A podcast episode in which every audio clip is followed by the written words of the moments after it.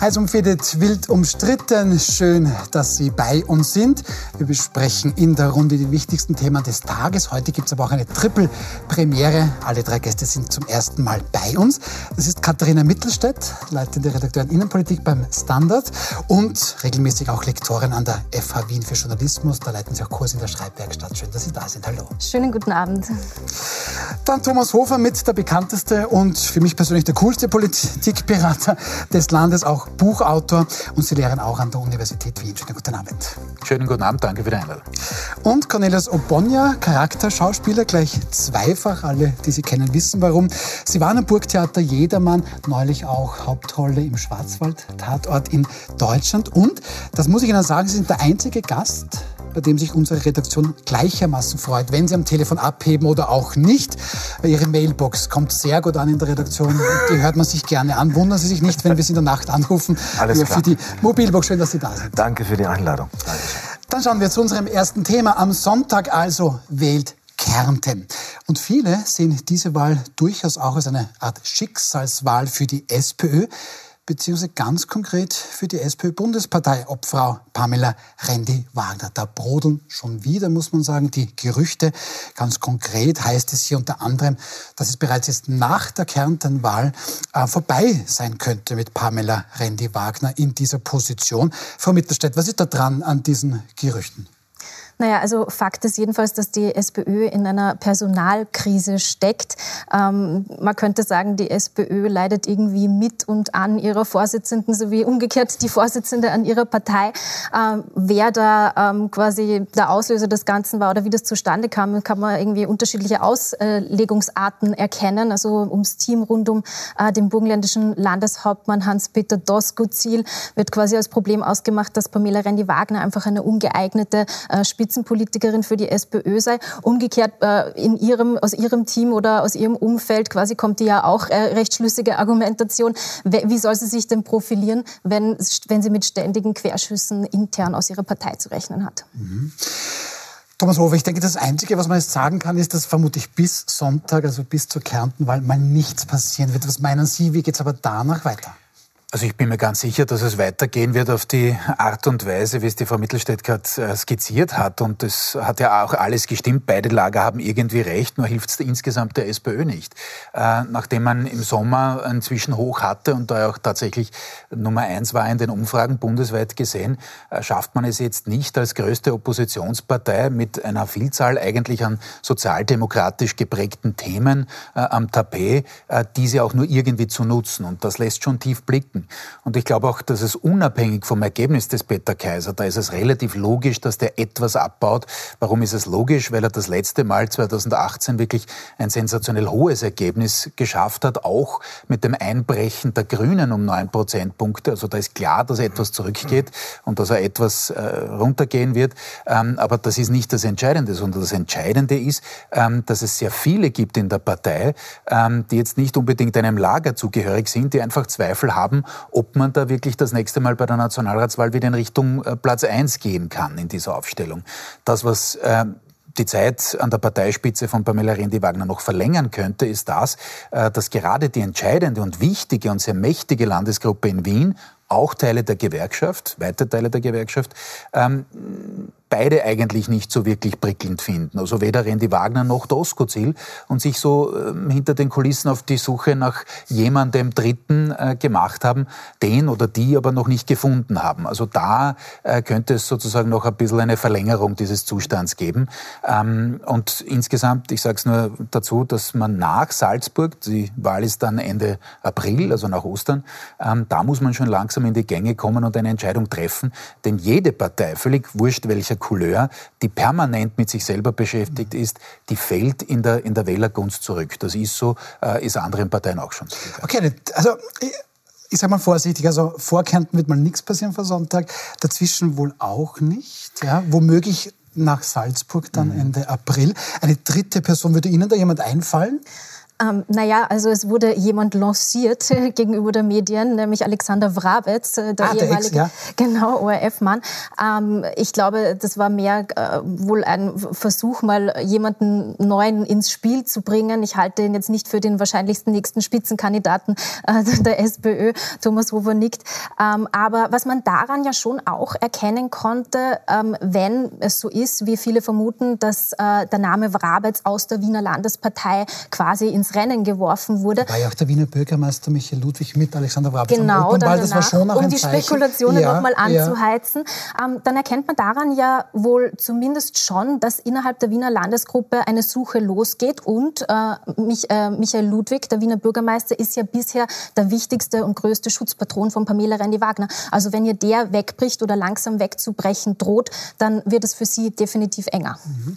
Herr Bonja, Herr Hofer hat es an sich schon gesagt, das ist doch quasi fast die perfekte Situation für die Sozialdemokratie aufgrund der Themen. Die Teuerung drückt so viele Menschen, die Mieten, ganz wichtiges Thema. Vier-Tage-Woche wird auch ähm, diskutiert. Man schafft es hier nicht zu punkten. Ähm, Thomas Hofer hat schon gesagt, die SPÖ war in den Umfragen auf Platz 1. Mittlerweile sieht das ein bisschen anders aus. Wir haben das auch mal zugespielt mit einer aktuellen Umfrage. Da liegt man sehr wohl bei guten 24 Prozent, also noch vor der Regierungspartei der ÖVP, aber hinter der FPÖ. Es gibt auch andere Umfragen, die da von 29 Prozent sogar schon bei der FPÖ sprechen.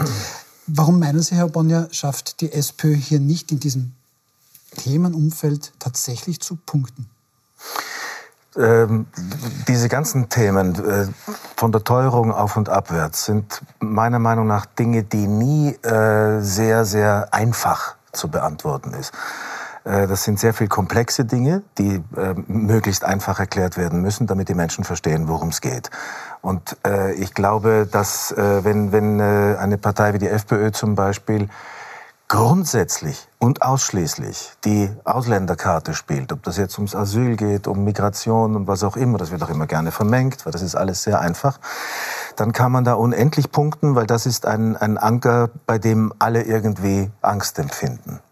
Und äh, schon überholt man damit ein anderes Thema, das vielleicht wesentlich wichtiger ist, weil es darum auch geht, um Asyl, aber bei, bei weitem nicht nur. Und in dem Moment, wo das gespielt wird, und dann gibt es eine zweite äh, konservative Partei wie die ÖVP, die ständig versucht, auf diesen Zug mit aufzuspringen, dann äh, darf man sich dann hinterher nicht wundern, die Menschen werden immer eher den Schmied wählen als den Schmiedel. Und das hat noch nie funktioniert. Und es wird mantraartig, metronomartig immer wieder versucht, warum auch immer. Sie sollten eigentlich verstehen, dass sich das eigentlich nicht ausgeht. Und äh, das Migrationsthema ist dann plötzlich ein ganz, ganz großes und das ist über allem. Und da kann man auch wahnsinnig leicht äh, sich spürbar machen. Der Herbert Kickel, äh, man mag halten von ihm, was man will, ist für die Menschen offensichtlich spürbar. Das ist aber auch klar, wenn ich einfach nur grundsätzlich immer nur dagegen bin und Nulllösung anbiete, nämlich niemals, und auch dann keine habe, wenn ich in Regierungsverantwortung bin, das hat die FPÖ hinlänglich bewiesen, dass sie das nicht hinkriegt, äh, es geht trotzdem sehr, sehr einfach. Aber Deshalb ich, verfängt das. Ja, aber da muss ich Sie doch fragen, ist Pamela Rendi-Wagner nicht spürbar? Doch. Für Ihre Wählerinnen und Wähler? Im äh, Vergleich zu Herbert Kickl offenbar nicht. Ähm, das kann ich insofern äh, nicht wirklich beurteilen. Ich glaube, das, und mein Herz schlägt da sehr äh, gerne für die, für eine, für, ich würde mir wünschen, dass es vielleicht einmal eine, eine rot-grün-liberale äh, ähm, Seitenschlag in der Regierung hier gibt. Das ist, dass wir da eine, eine Art von Ampelkoalition haben. Ich glaube, das täte dem Land im Moment am allerbesten. Halte nicht viel von einer vielleicht ankommenden großen Koalition. Ähm, und äh, um ehrlich zu sein, das ist aber jetzt wirklich meine private Meinung, äh, je früher im Moment die ÖVP in diesem Zustand aus einer Regierungsverantwortung kommt, desto besser. Aber ich denke, dass die, die Möglichkeiten, die da sind, müssen natürlich genützt werden, vielleicht in einem, in einem großen Miteinander dieser drei Parteien, aber da muss man sich koordinieren. Und ähm, ich bin da, ich weiß es nicht, ich bin ein großer Fan, was vielleicht hier noch überhaupt nicht so gespürt wird, von, zum Beispiel vom englischen System, wo es zum Beispiel immer ein Schattenkabinett in einer Oppositionspartei gibt. Das heißt, es gibt Leute, die sind zuständig für verschiedene Bereiche und die reden aber auch nur immer zu ihrem Thema. Und das ununterbrochen. Das bedeutet, die haben eine automatisch und vor allem die Menschen, die der sogenannte Schattenaußenminister, Schattenfinanzminister, Schattenkulturminister ist, der beackert nur dieses Thema. Das heißt, der ist automatisch viel, viel präsenter und spürbar, weil er nur dieses Thema beackert. Aber der kriegt dann auch tatsächlich, wenn die Wahl gewonnen wird, dann ist er auch dann Minister und zuständig dafür. Das vermisse ich generell. Und deswegen äh, ist, es so, ist es so schwer und, und, und äh, es wird dann immer alles auf die oder den Vorsitzenden gepappt. Und der muss dann gleich alles können und zu allem irgendetwas sagen. Das kann der gar nicht. Das ist kaum zu leisten. Aber ich, ich, ich würde gerne auch Thomas Hofer fragen. Ich habe ein bisschen rausgehört, okay, die FPÖ macht das halt mit ihrer destruktiven Art einfach besser. Kann man das so sagen? Ah, das Problem der SPÖ ist jetzt gar nicht, dass man selbst hier Fehler macht, sondern die anderen sind halt einfach vielleicht nicht redlich genug. Die haben es ein bisschen leichter, weil die auch so einfache Themen haben. Ja und nein, das stimmt schon. Ja, natürlich ist es so, dass die äh, SPÖ da ein bisschen ähm, sozusagen hin und her gerissen ist zwischen ihrer an sich sehr staatstragenden Ausrichtung und einer Brachialopposition. Das ist wahr. Allerdings, was man schon auch dazu sagen muss, und es ist ja auch schwer gemacht worden, also Frau Rendi Wagner von Beginn weg mhm. eigentlich, gab es da immer wieder mal die Blutgrätsche von einigen, ja, inklusive im Übrigen am Beginn äh, des Wiener Bürgermeisters, der sich auch nicht gefreut hat, weil eines passiert ist, könnte wieder passieren, also eine spannende Frage Frage bei der äh, Bestellung dann des oder der Nächsten an der Parteispitze, weil zweimal die Entscheidung sowohl bei Christian Kern als auch bei Pamela Rendi-Wagner an Wien vorbeigetroffen wurde. Und das ist etwas, was natürlich damals tief gesessen ist und deswegen hat auch er sich zu einem solchen Foul hinreißen lassen. Das heißt, so etwas wie Gravitas, wenn man jetzt, Entschuldigung, wenn ich ein bisschen in die ja, Schauspielerfrage, äh, Sprache ausweiche, ähm, äh, aufzubauen, ist natürlich schwierig. Ja? Äh, und, und hat man ihr nicht gegönnt. Was man aber schon auch sagen muss, und das hat die Frau Mittelstädt vorher auch angesprochen, es ist schon auch ihr Ding. Nicht? Also wenn man, es, sprechen wir es aus, wie es ist, wenn man fast wirklich jeden Auftritt in der ZIP 2, und klar, komplett ist niemand, das ist schon klar, äh, aber underperformt oder nicht das volle Potenzial ausschöpfen kann, dann gibt es natürlich parteiinterne Diskussionen, können wir mit dieser äh, Parteivorsitzenden gewinnen. Das ist schon auch selbstverschuldet, das muss man dazu sagen.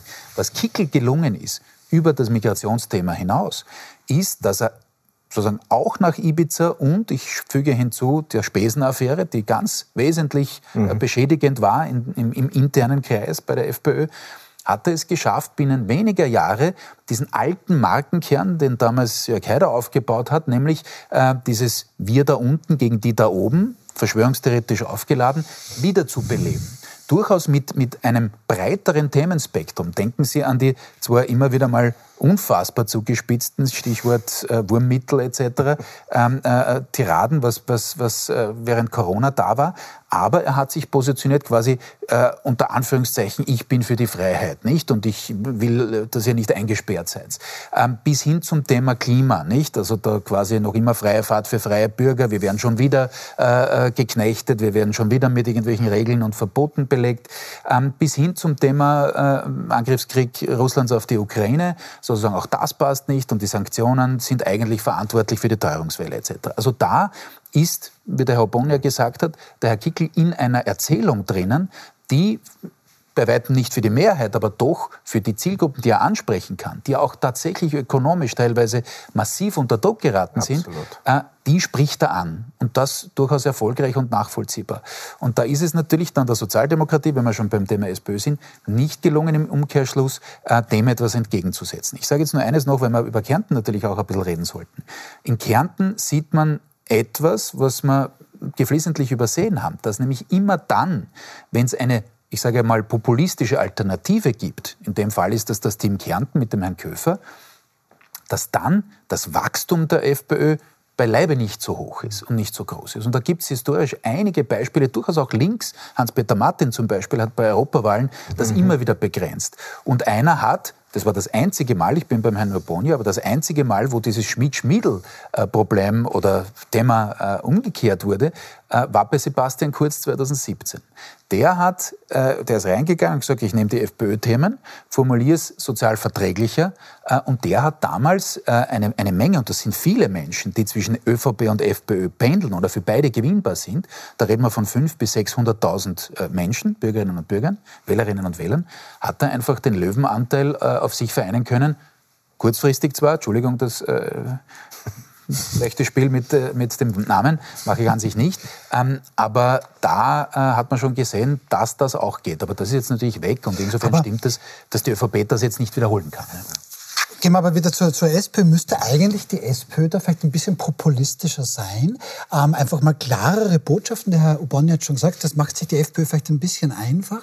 Ähm, macht die SPÖ dann dementsprechend zu kompliziert? Müsste man auch hier populistischer sein?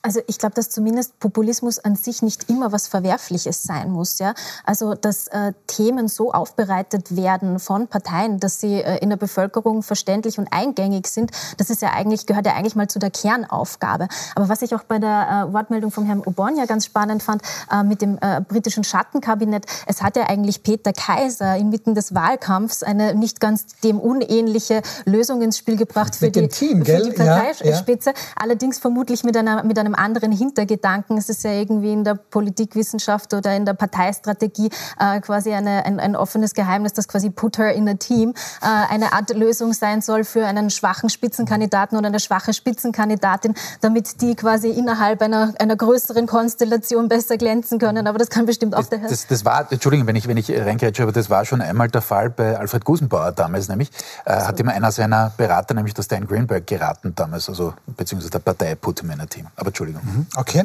Aber das, das, das war ihm, aber Gehen wir mal zurück noch zu dem Populismus. Also, weil das war jetzt irgendwo ja, Peter Kaiser, da hat er sich ja dann ja auch ein bisschen missverstanden irgendwo gefühlt.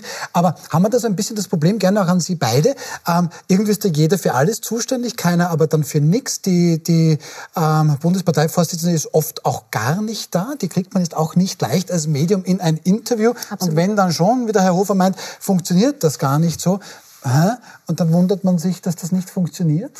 Oder mache ich es mir zu einfach? Nein, äh, ich meine, äh, Populismus ist doch eigentlich, meine, meine, Kollegin Katharina Stemberger hat einen wunderbaren Satz äh, gesagt, den ich sehr, sehr gerne wiederhole. Populisten haben etwas, was sie, sie verstehen, wie das Volk sich fühlt. Das sind das heißt Oder wie die Menschen sich fühlen. Ja. ja.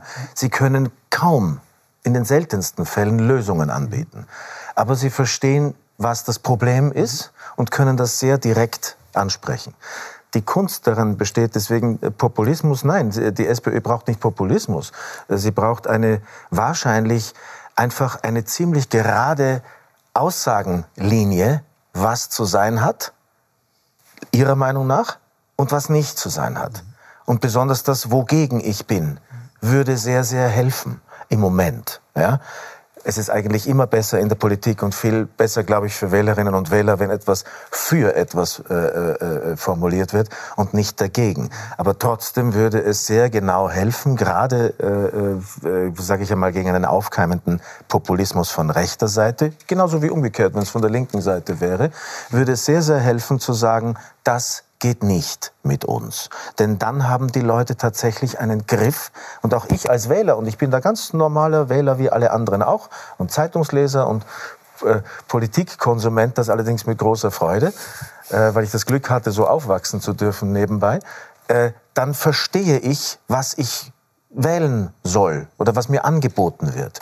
Das muss jetzt nicht unbedingt brachial einfach sein, aber ich brauche nur gewisse Linien und gewisse klare Aussagen, was ist gewünscht von dieser Partei und was ist nicht gewünscht von ihr. Und da muss man sich aber dann auch halten dran. Ganz kurz zum Thema Populismus. Ich versuche es ganz kurz zu machen, aber ich, ich muss es erklären. mit. Ich, ich, ich versuche es zu erklären, weil, weil es wichtig ist. In der Wissenschaft unterscheidet man zwischen drei Formen von Populismus. Ganz kurz. Das erste, weil wir es gerade gesehen haben, ist das Situative. Aschermittwochsrede, ja? Mhm. mit Lederhose, Bierhumpen, Namenswitze. Ja, das ist der Situative. Perspektive. Mhm. Dann gibt es den ideologischen, den Sie angesprochen haben, nämlich in Richtung, kommt meistens von rechts, klarerweise X First. Ja? Also America First, Donald mhm. Trump, eigentlich in Österreich Festung erfunden. Österreich. In Österreich erfunden, ja lang vor der Festung Österreich, Österreich zuerst ja. äh, 1993 das Volksbegehren von Jörg Haider indiziert. Ähm, also rechts aufgeladen. Und dann gibt es aber schon, und das bin ich schon auch bei der SPÖ, die dritte Form, und das ist der diskursive Populismus. Was heißt das? Das ist diese Geschichte, unten gegen oben. Mhm. Also sagen wir gegen das Establishment. Mhm. Und das ist weder links noch rechts. Ja. Und da berühren sich durchaus auch, so ketzerisch das jetzt klingen mag, ähm, völlig unterschiedliche Charaktere, auch von ihrer Botschaft her. Also nicht beide nicht vergleichbar, aber in dem Punkt schon. Äh, ein Barack Obama, der auch gegen das Washingtoner Establishment als Newcomer angetreten ist, und ein Donald Trump der zwar Multimilliardär und was weiß ich was ist, aber, ich bin aber das von euch. so inszeniert ja. hat. Das war bei Jörg Haider auch gar nicht ja. so anders. Nicht? Und diese dritte Form des Populismus im Sinne von, äh, man revoltiert sozusagen gegen die herrschenden Verhältnisse in der einen oder anderen Form, das hätte jetzt nicht wirklich ein Marschall. Und das ist tatsächlich auch etwas, was natürlich zum Beispiel auch ein Hans-Peter Doskozil besetzt. Ja? Mhm. Der ist zwar migrationspolitisch, würde man sagen, rechts, mhm. wenn man jetzt bei der Einteilung bleiben will, aber sozialpolitisch jetzt in dem Sinn, was er macht im Burgenland, die Frage, kann er das im Bund machen, äh, ist er sehr, sehr links. Nicht? absolut. Aber sind wir auch gleich da, also ich bekomme jetzt auch von Ihnen nicht mehr den flammenden Appell, Frau Rendi-Wagner ist die gewählte Bundesparteivorsitzende, das ist die richtige Frau an der Spitze. Drum die Frage, wie geht es denn weiter, Hans-Peter Doskozil? Ähm nein, der, der, flammende Appell, nein, äh, ähm, wenn es da, wenn, wenn die Partei sich darauf einigt, vor allem grundsätzlich dass alle an einem Strang ziehen. Ja, aber das versuchen Sie seit drei Jahren. Ja, ich weiß, es, es, es, kann gerne besser werden. Ja, das schon. aber ich glaube nicht, dass sich das lösen lässt, indem man Frau Randy Wagner einfach mhm. abschießt und dann kommt der Nächste da hinauf oder sonst irgendwer. Das ist eine grundsätzliche Ausrichtung, wie kommuniziere ich mit der Bevölkerung, die mich wählen soll. Mhm. Da beginnt das Problem.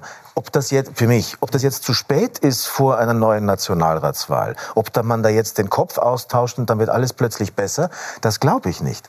Äh, in den letzten drei Jahren, wenn wir bei diesem Zeitraum bleiben, wäre es wahrscheinlich wesentlich besser gewesen, ein paar ganz grundsätzliche Debatten zu führen. Wie stelle ich mich auf und vor allem mit wem möchte ich koalieren? Und das möglichst klar zu sagen. Mhm. Frau Mittelstädt, wie geht es denn da weiter? Braucht die SPÖ einen großen Umbruch? Und wenn es nur dieser systemische ist, den Herr Obonne jetzt anspricht? Na, irgendwas, glaube ich, muss sich definitiv tun und wird sich auch tun, weil Hans-Peter Doskozil ähm, ja auch irgendwo schon in den Löchern schaut, auch wenn er es so offen nicht sagen möchte.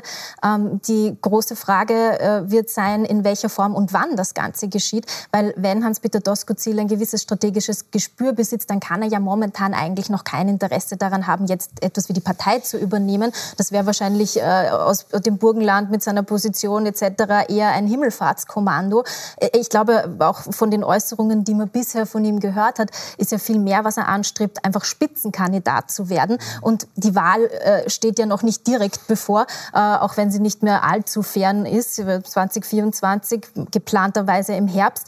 Also die große Frage ist ja auch, was bis überhaupt diese äh, Frage, wer die SPÖ in die nächste Wahl führen wird als Spitzenkandidat, ähm, quasi die SPÖ anführt äh, in, dieser, in, dieser, in dieser Zeit bis dahin. Und da wurde ja jetzt äh, zuletzt gerade das Gerücht lanciert, ähm, die SPÖ könnte planen, ähm, Doris Bures, die zweite Nationalratspräsidentin quasi, ähm, mit äh, Pamela Rendi-Wagner in einen äh, Rollentausch zu versetzen, sodass Pamela Rendi-Wagner zweite Nationalratspräsidentin wird und Doris Bures interimistisch die Partei führt. Also da gibt es momentan alles Mögliche an äh, Gerüchten und also, Ideen. Ich glaube, das, das Einzige, was wirklich wahr ist, äh, ich stimme zu, ja, habe ich auch äh, gelesen und gehört. Ähm, nur, wie auch immer, ja, ich glaube, dass die SPÖ tatsächlich nur noch einen Schuss hat. Mhm. Und dann muss es sitzen. Und dann muss Ruhe sein.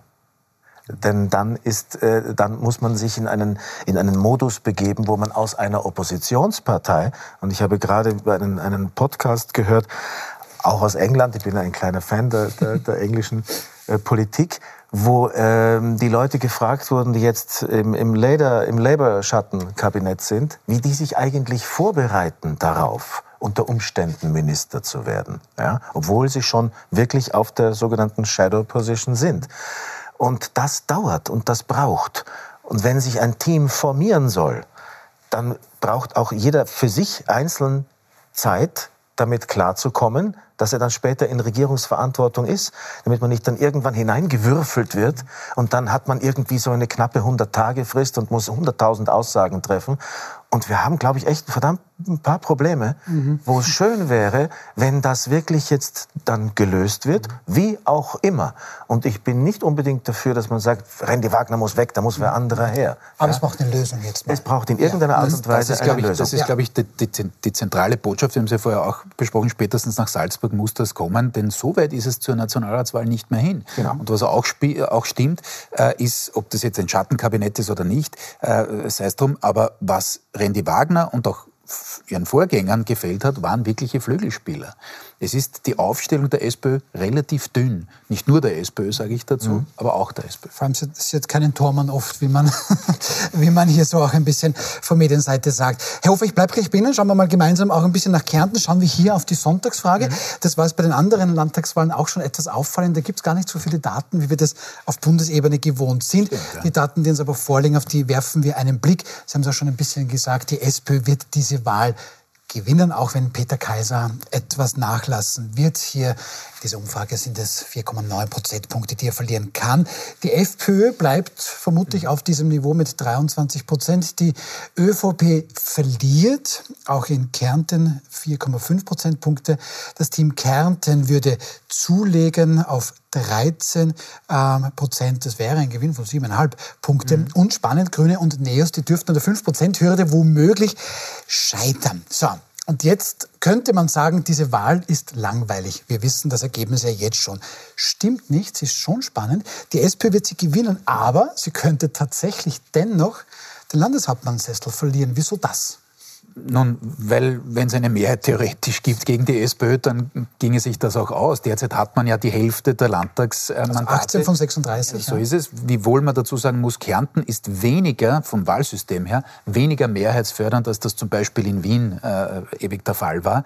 Äh, also das heißt, die ist weg, nicht? Also auch diese, äh, die Hälfte, das ist klar. Ähm, warum halte ich es trotzdem nicht? Ich glaube nur trotzdem, dass die Wahl spannend wird, schon klar. Aber warum halte ich es trotzdem nicht für wahrscheinlich? Weil, wenn Sie sich das durch Durchdenken von FPÖ-Seite und von Team Kärnten-Seite, also von, von Köfers Seite, ÖVP ist ein gesonderte Geschichte, macht es nicht wirklich viel Sinn, dem jeweils anderen sozusagen da als Steigbügelhalter äh, ins Amt zu verhelfen. Ähm, die FPÖ wird das beim Herrn Köfer jedenfalls nicht tun. Warum sollte sie? Das wäre Selbstbeschädigung in Reinkultur. Äh, und umgekehrt äh, ist es eigentlich auch keine prickelnde Geschichte, hat der Köfer auch schon ausgeschlossen. Kann man immer sagen, was interessiert mich das Geschwätz von gestern oder mein Geschwätz von gestern. Ähm, aber ich glaube, es ist trotzdem nicht wahrscheinlich. Dennoch, man hat schon gesehen, auch in Niederösterreich im Übrigen, haben wir das auch diskutiert, ähm, dass natürlich der Amtsinhaber oder in Niederösterreich die Amtsinhaberin natürlich diese Karte spielt. Und es gibt auch Nachwahlanalysen, zum Beispiel in Niederösterreich, wo man gesehen hat, die, Öf die ÖVP hat sich von 37 dann doch noch ein bisschen raufgearbeitet. Nicht entscheidend, aber doch in Richtung der 40. Der 40 ja. Äh, um das natürlich auch als Mobilisierungsmoment äh, für sich nutzen zu können. Insgesamt muss man aber sagen, wenn wir jetzt Kärnten betrachten, ist Peter Kaiser schon ein Phänomen insofern, als er jetzt nicht wirklich dem Klischeebild entspricht äh, und entsprochen hat, auch nicht in seiner bisherigen Amtszeit, ähm, dass man sich so macht von einem Kärntner Landeshauptmann, waren ja nur Männer bisher, ähm, weil auch die von der SPÖ kommenden Wagner, nicht, also Stichwort Populismus, also das war ein Brachialpopulismus, durchaus auch ideologisch, ja? ähm, und Haider sowieso, äh, Dörfler, also da war er schon so ein bisschen ein, ein Gegenprogramm rein von, von, von seinem Naturell her äh, zu dem an sich polternden aufgestellt oder polternd aufgestellten Kärntner äh, Landeshauptmann, so wie man sich ihn vorstellt. Was aber eben auch ein bisschen spannend ist, ob der Grüne und Neos in den Landtag einziehen, das sieht es mit Stand jetzt nicht so aus, da müssen wir die Wahlen abwarten. Ähm, die Grünen rufen wieder mal eine Klimawahl aus und dürften da nicht mal 5% erreichen. Die Neos Detto, ähm, ja, in Kärnten ist für diese Partei nichts zu holen. Warum das? Naja, ich glaube, also die, die Neos tun sich äh, generell in Gebieten schwer, äh, die nicht urban sind. Und mhm. das ist jetzt äh, Kärnten. Also Klagenfurt ist schon eine Stadt, das ist auch wichtig, auch Villach, natürlich, um Gottes Willen. Gibt es natürlich, aber doch jetzt äh, keine großen urbanen Zentren, mhm. wo die Neos äh, reüssieren könnten. Ähm, die Grünen äh, waren ja eigentlich schon deutlich stärker in Kärnten und sind relativ tief gefallen. Da ist es ja eigentlich schon überraschend, dass sie jetzt in den Umfragen doch nur bei irgendwie um die vier Prozent, mhm. also dem demnach dann eigentlich noch äh, unter der 5-Prozent-Hürde liegen. Ähm, ich glaube, da wird die Problemanalyse noch zu führen sein, wenn man dann weiß, wie es tatsächlich ausgegangen ist, ob da irgendwie auch die Regierungsbeteiligung am Bund äh, irgendwie einen Einfluss hat, weiß ich nicht, aber ist womöglich auch deswegen zumindest schon zu hinterfragen, weil es ja in Niederösterreich zumindest offensichtlich keine gigantische Rolle gespielt hat. Also ja, das wird, das, wird, das wird man noch anschauen müssen. Ganz kurz, ich, also ich, ich glaube, die Chancen sind ja noch da, für beide reinzukommen. Ja. Aus meiner Sicht glaube ich auch, dass die Grünen an sich eine größere Chance haben als die, als die Neos, weil sie da jedenfalls in Kärnten schon mal etabliert waren, äh, da wieder reinzukommen. Aber wie gesagt, und durchaus auch in Richtung, weil Sie gesagt haben, Mehrheit gegen Peter Kaiser, durchaus nicht unentscheidend die Frage, äh, wie viele äh, Fraktionen es da überhaupt dann geben wird im, im, im Kärntner Landtag. Dann kommen wir mehr oder weniger zum nächsten Thema, beziehungsweise machen wir jetzt eine kurze Pause. Ähm, es ist der 2. März, der 1. April kommt nahe. Und das wissen Sie ganz besonders, wenn Sie in einer der 400.000 Mietwohnungen im Land wohnen, die von den sogenannten Richtwertmieten betroffen sind. Da droht eine saftige Erhöhung. Kommt da jetzt eine Mietpreisbremse, oder nicht? Das besprechen wir nach einer kurzen Pause.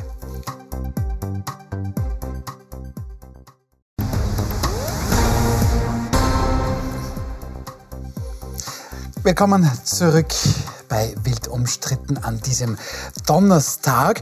Und ich sage es nochmal, das ist der 2. März. Damit drängt die Zeit, denn in nicht mal vier Wochen, das ist konkret der 1. April, da steigen die Mieten für rund 400.000 Wohnungen, die vor allem in Wien bzw. in den Ballungsräumen liegen und diesmal sogar um 8,6 Prozent.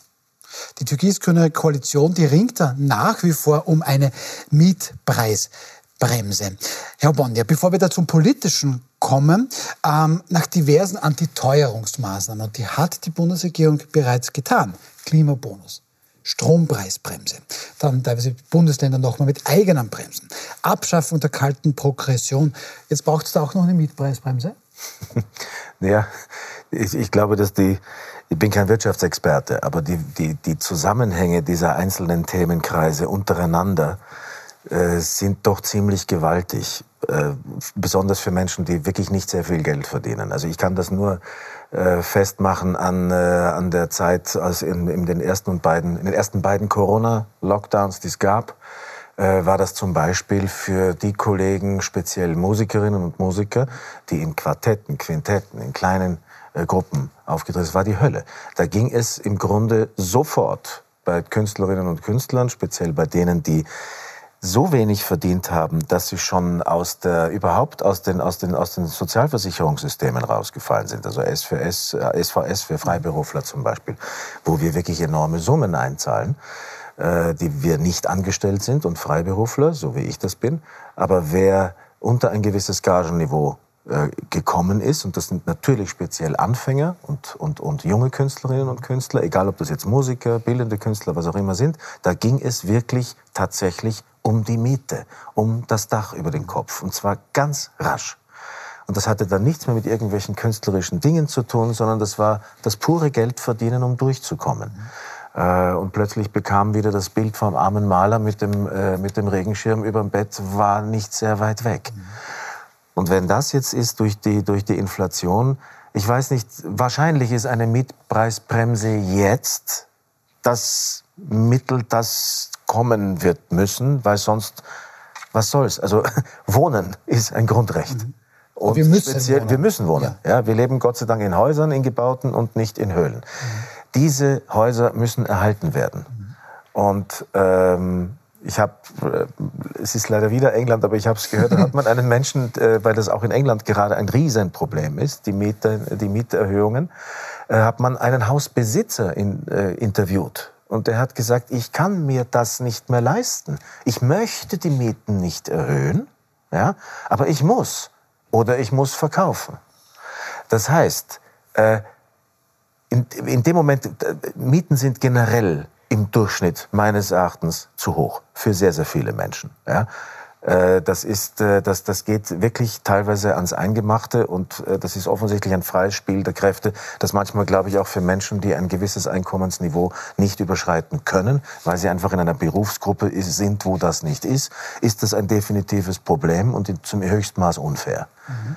Aber und, äh, es muss irgendwas muss tatsächlich passieren, weil sonst fährt das vor die Wand. Sonst haben wir. Aber wenn Sie jetzt an den Vermieter angesprochen haben, das wäre ja ein Argument gegen die Mietpreisbremse, weil der kassiert ja dann die höheren Mieten. Äh, ja, nur er muss auch, er hat auch er hat wieder, um das Haus zu erhalten, das er vermietet hat, er auch wieder erhöhte Preise zu bezahlen. Ja, ja wenn das weniger Miete bekommt, heute ja. sind, natürlich, er bekommt höhere Miete, aber er muss natürlich auch wieder höher ausgeben, um den Laden zu erhalten, den er gerade vermietet. Ich bin wirklich nicht besonders äh, auf, auf, auf Seiten der Vermieter, solange das nicht eine Art von von ein, ein, der Wohnungsmarkt generell eine Art von Beruhigung erfährt, mhm. dass Menschen sich Wohnen problemlos leisten können. Mhm. Frau Mittelstedt, da hat es doch jetzt eigentlich so ausgesehen, als würde die Bundesregierung da letzte Woche schon etwas präsentieren wollen. Hat man dann sogar schon erste Ideen gehört, wie das ausgestaltet werden konnte? Warum ist da nichts passiert? Ja, also ich glaube, die, zumindest die Grünen wollten definitiv etwas äh, präsentieren. Äh, die ÖVP ist dem ganzen Thema, glaube ich, äh, deutlich gelassener äh, gegenüber als, als der kleine Koalitionspartner. Aus ÖVP-Kreisen hört man ja momentan noch regelmäßig äh, bei diesen quasi bei dieser Debatte wird sich ja in erster Linie äh, um eine Gruppe handeln, die quasi also um Mieter in Wien handeln, die irgendwie in, in dem im inner in, in, in, ähm, in, innerstädtischen Bezirken Leben. ähm, also ich glaube, äh, die ÖVP will da ähm, definitiv noch einen Punkt machen, nämlich, eh, wir wissen es, äh, quasi über die Grunderwerbsteuer noch quasi einen zweiten Aspekt in diese Debatte einbringen. Ich glaube, es handelt sich äh, bei diesem ganzen Komplex aber im Grunde um einen äh, stellvertretenden Konflikt, der derzeit innerhalb äh, der Koalition ausgefochten wird, äh, nämlich der, wer jetzt zuletzt in den Monaten, die es noch gibt, bevor dann irgendwann ein Wahlkampf losgeht, ähm, Überwasser hat und ähm, noch möglichst äh, für die eigene Klientel ähm, Themen durchbringt und Politik machen kann. Und da hört man ja gerade aus der ÖVP zuletzt sehr viel Kritik auch an, an der eigenen Partei, dass man sich irgendwie so ein bisschen von, vom kleinen Koalitionspartner und einer 14-Prozent-Partei hertreiben lassen würde. Nur um noch kurz ein Beispiel mhm. zu nennen, als die äh, Anfang des Jahres die Regierungsklausur stattfand, wann, Mauerbach, da, Mauerbach, ja, ja, ja. waren äh, die großen Themen ähm, irgendwie der Ausbau von äh, ähm, Solarenergie mhm. und dann am nächsten Tag ein antikorruptionsstrafrechtliches Paket. Ähm, das sind ja, auch wenn die ÖVP auch dafür war, grundsätzlich Kernthemen der Grünen. Mhm. Und da gibt es schon einige innerhalb der ÖVP, die sich da ähm, etwas äh, beschnitten fühlen äh, vom kleinen Koalitionspartner und jetzt auch fordern, dass man mehr auf die, eigene, auf die eigenen Leute und die eigene Wählerklientel schaut. Mhm. Und ich glaube, so ist mhm. dann auch das entstanden. Also wir, wir haben, Thomas Hofer, wir haben im Grunde 400.000 Wohnungen, die jetzt unter diese Richtwertmieten mhm. fallen. Der Frau Mittelstadt hat das ganz gut gesagt, die sind dann in erster Linie eigentlich in Wien. Jetzt werden natürlich einige ÖVP-Politikerinnen und Politiker sagen, ja, schön, aber meine Wählerinnen und Wähler sind dort nicht. nicht. Die sind ganz woanders. Ähm, und bevor ich Sie um Ihre Einschätzung bitte, hören wir mal ganz kurz, was der Bundeskanzler genau zu diesem Thema sagt, was man hier, hier jetzt vorhat im Interview mit Puls 24. Bitte schön. Wenn es ums Thema Wohnen geht, haben wir immer uns dafür ausgesprochen, nicht nur sich auf ein Segment des Wohnens zu konzentrieren, nämlich um die sogenannten Richtwert-Mietzinswohnungen. Das ist ein kleiner Teil die, derer, die in Österreich wohnen. Es gibt die Genossenschaftswohnungen, es gibt genauso aber auch die Häuselbauer. Es gibt die, die jetzt gerade eben auch unter dieser Teuerung zu leiden haben, in Summe, nicht nur die, die in den Richtwert unterliegen. Jetzt geht es darum, ein Gesamtpaket zu schnüren und das verhandeln wir. Das heißt es ein bisschen übersetzt, wenn diese eine Gruppe etwas bekommt, stellt sich schon die Frage, warum ich oder meine Gruppe dann nichts bekommt. Genau, das hat die Frau Mittelstädt mhm. ja auch schon angetönt. Das ist genau so, glaube ich, ist es auch.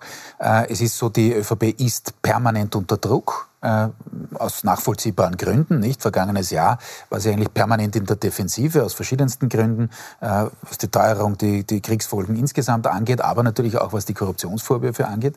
Und deswegen hat natürlich äh, aus Sicht der ÖVP, aber nicht nur aus deren Sicht, natürlich der kleinere, eigentlich deutlich kleinere Koalitionspartner den echten Machthebel in der Hand.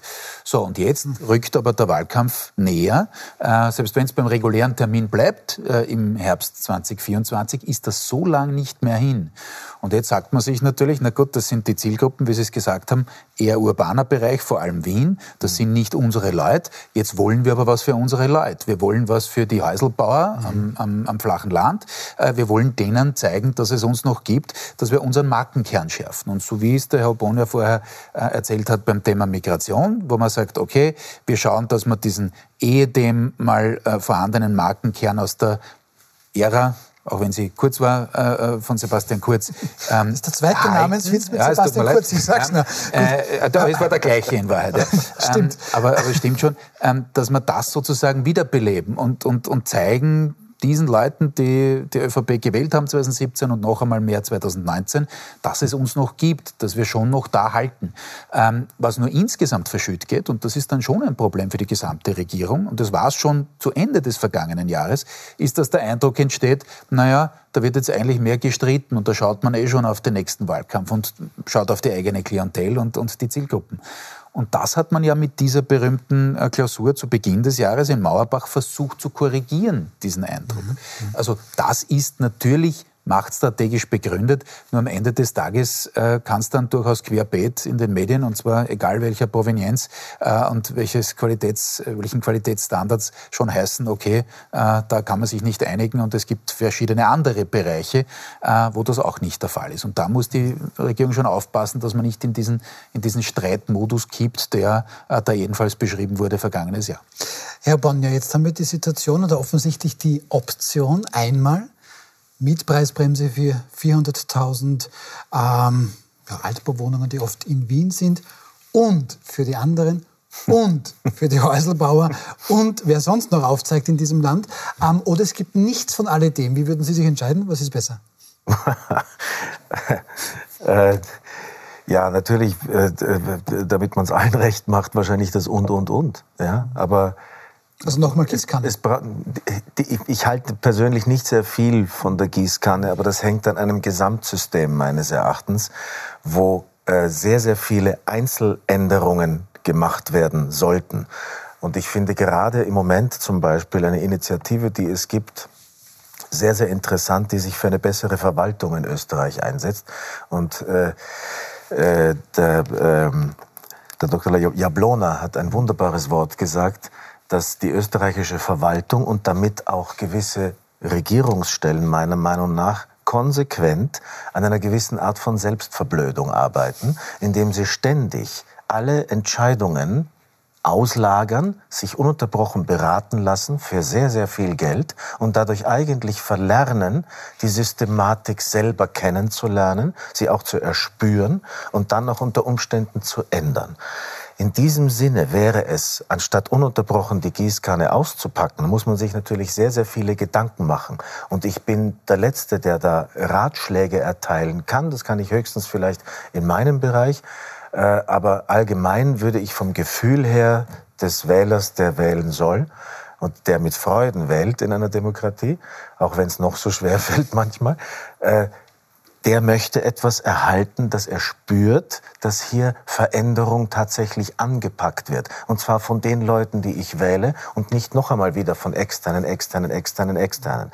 Was ich damit sagen möchte, um es kurz zu machen, ist, ich glaube, dass das ganze Thema Wohnen sowieso in einem großen Bereich im Argen liegt Deswegen kommt man immer an solche Grenzen mhm. und fährt notwendigerweise in Teilbereichen immer an die Wand. Und irgendwer wird immer sagen, jetzt müsste ich aber für die was machen und dann mhm. müssten die aber auch noch was kriegen. Ja klar, das Einzige, wofür ich plädiere, ist dafür zu achten, dass in einem Ballungsraum wie Wien nicht die Leute irgendwann auf der Straße stehen. Denn die Leute, die sich jetzt vielleicht die Mieten nicht leisten können, sind meistens sehr, sehr junge Leute. Das ist die nächste Generation, die eigentlich ins Leben geschickt gehört und möglichst geschützt gehört, damit sie ihre Ausbildung und ihre Berufseinstiege in Ruhe machen können. Ich glaube, das gehört sauberes und sicheres Wohnen. Was der Herr Obon jetzt gesagt hat, ist ein ganz wesentlicher Punkt und ich versuche es noch einmal eine Stufe drüber zu heben. Äh, das, was verschütt gegangen ist seit einigen Jahren, muss man sagen, aber jetzt natürlich schon langsam kulminiert, ähm, ist eigentlich dass das Narrativ der Zweiten Republik wegrutscht. Was ist das Narrativ der Zweiten Republik in einem Wort? Ist es die Aufstiegserzählung oder in einem Satz, der oft gehörte, meinen Kindern und Kindeskindern soll es einmal besser gehen als mir. Mhm. Äh, unsere Generationen, wir müssen sagen, noch besser geht als mir wahrscheinlich. Ja. Aber das ist nicht mehr glaubwürdig für viele, auch von Ihnen gerade angesprochene Zielgruppen. Ich äh, wollte nur eines noch sagen, um auf Ihre Ursprungsfrage zurückzukommen mit dem und, und, und. Das ist, glaube ich, auch ein Grund, Stichwort und, und, und. Äh, also was machen wir alles an Teuerungsausgleich und, und, und Rettungsnetzen, wo in der ÖVP grundsätzlich das Gefühl da ist, dass man sagt, so, jetzt haben wir aber genug sozusagen, ob Gießkanne oder was auch immer, ausgegeben. Wir müssen sozusagen ÖVP, wir, die ÖVP, müssen darauf schauen, dass unser Markenkern von wegen, wir müssen aufs Geld schauen, wir dürfen nicht mehr ausgeben, eigentlich null Defizit, eh weit weg, klarerweise, dass das nicht komplett beschädigt wird. Nicht? Mhm. Also das ist schon auch, äh, bin ich wieder beim Thema Narrativ, ein Narrativ innerhalb der Volkspartei. Dann haben wir noch ein Thema, auch das ist alles andere als uninteressant. Da schauen wir uns jetzt an. Warum nur ist Österreich derart abhängig vom Gaslieferanten Russland? Die Antwort, das schreibt heute die Presse, steckt wohl irgendwo in den OMV-Verträgen mit der russischen Gazprom. Aber diese Verträge, die will irgendwie niemand kennen, beziehungsweise deren Inhalt. Auch Bundeskanzler Karl Nehammer nicht. Hören Sie mal. Es gibt von der eben privat geführten OMV langfristige Verträge. Aus meiner Sicht ist wichtig, wie die gestaltet sind. Da müssen wir uns überlegen, wie wir hineinschauen können. Weil derzeit habe ich dieses Recht nicht, auch nicht als Bundesregierung, auch nicht als 31,5 Prozent sozusagen Anteilsnehmer. Gut. Jetzt hat die Presse so schlau gemeint, wenn es der Kanzler nicht weiß, die Energieministerin wird es wissen. Die sagt, nein, bitte, das, die OMV gehört der ÖBAG, das wäre Finanzministerium. Dort sagt man, sorry, privatrechtliche Verträge, ich kann es dir nicht sagen, aber frag mal bei der E-Control und so weiter und so fort. Frau Mittelstädt, ernsthaft? Ja, offensichtlich. Ähm, die E-Control wiederum sagt, sie hat die Verträge, aber. Sie hat die Verträge, aber sie ist eine Behörde, sie genau, darf nicht. Sie darf okay. nicht. Genau. Also offensichtlich ist es ein äh, riesig großes Problem, diese Verträge zu bekommen und rechtlicher Natur auch einfach schlichtweg nicht möglich zum derzeitigen Zeitpunkt. Ich glaube, äh, der Kanzler hat sich da äh, womöglich äh, ein bisschen verdrippelt oder zumindest irgendwie seinen äh, Ministerien, auch äh, dem Finanzministerium, womöglich nicht den größten Gefallen getan, weil die versuchen, das jetzt irgendwie herauszufinden, aber es scheint keine Option zu geben. Ich habe da heute noch ein bisschen versucht, in Regierungskreisen herumzutelefonieren. Also ähm, offensichtlich hält es keiner für besonders realistisch, dass äh, zumindest die, eine breite Öffentlichkeit bald Einsicht nehmen kann. Was natürlich, wenn man so möchte, äh, ein Drama ist, weil ähm, natürlich irgendwie äh, Österreich ist massiv abhängig vom russischen Gas, auch ein Jahr nach dem Krieg noch. Und die OMV ist, sitzt in einem Vertrag, der offenbar bis 2040 läuft. Also ähm, diese Misslage sollte ja zumindest irgendwie diskutiert werden können. Naja, und, und auch müssen, Thomas Hofer, weil es sagt ja die Bundesregierung, ähm, ja, Österreich wird bis 2027 spätestens von russischem Gas unabhängig sein. Wie kann sie das denn mir erzählen, wenn sie selbst gar nicht weiß, offenbar, was da drinnen steht? Es gibt angeblich Verträge bis 2040, also 13 Jahre länger. Mhm. Es gibt sogenannte Take-or-Pay-Klauseln. Also muss ich ja sehr wohl wissen, was da drin steht, bevor ich erzähle, passt, in vier Jahren bin ich da raus. Was, was macht die Politik hier? So ist es. Es passt nicht ganz zusammen, diese Erzählung, wie Sie richtig sagen. Und natürlich könnte man auch gesetzliche äh, Maßnahmen ergreifen, um diesen Prozess des Ausstiegs äh, zu beschleunigen. Na, selbstverständlich kann man das.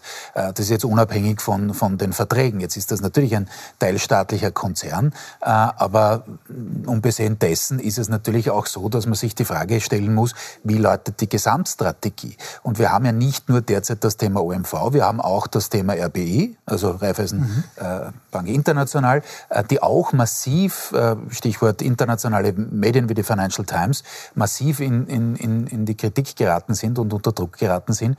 Und natürlich ist das auch ein politisches Thema. Äh, jetzt kann man schwer irgendwie in Verträge und in betriebswirtschaftliche Geschichten eingreifen, das ist schon klar, aber auf der gesetzlichen, auf der regulatorischen Ebene kann man das sehr wohl. Äh, und das ist ganz sicherlich etwas, was diese Regierung noch einige Zeit äh, begleiten wird und wo der Druck, glaube ich, durchaus auch international, Stichwort EU-Konzert, äh, insgesamt äh, schon noch steigen wird. Herr Obonja, das Ganze ist uns ja nicht passiert. Das müssen wir ja so sagen. Das war die österreichische Politik. Und interessant, diese Verträge, das wissen wir, bis 2040 sind 2018 abgeschlossen worden, vier Jahre nach der völkerrechtswidrigen Okkupation der Krim. Und der damalige Bundeskanzler Sebastian Kurz hat das wie folgt kommentiert. Darüber hinaus, und das erscheint mir genauso wichtig, gibt es eine starke Zusammenarbeit im Bereich der Energie.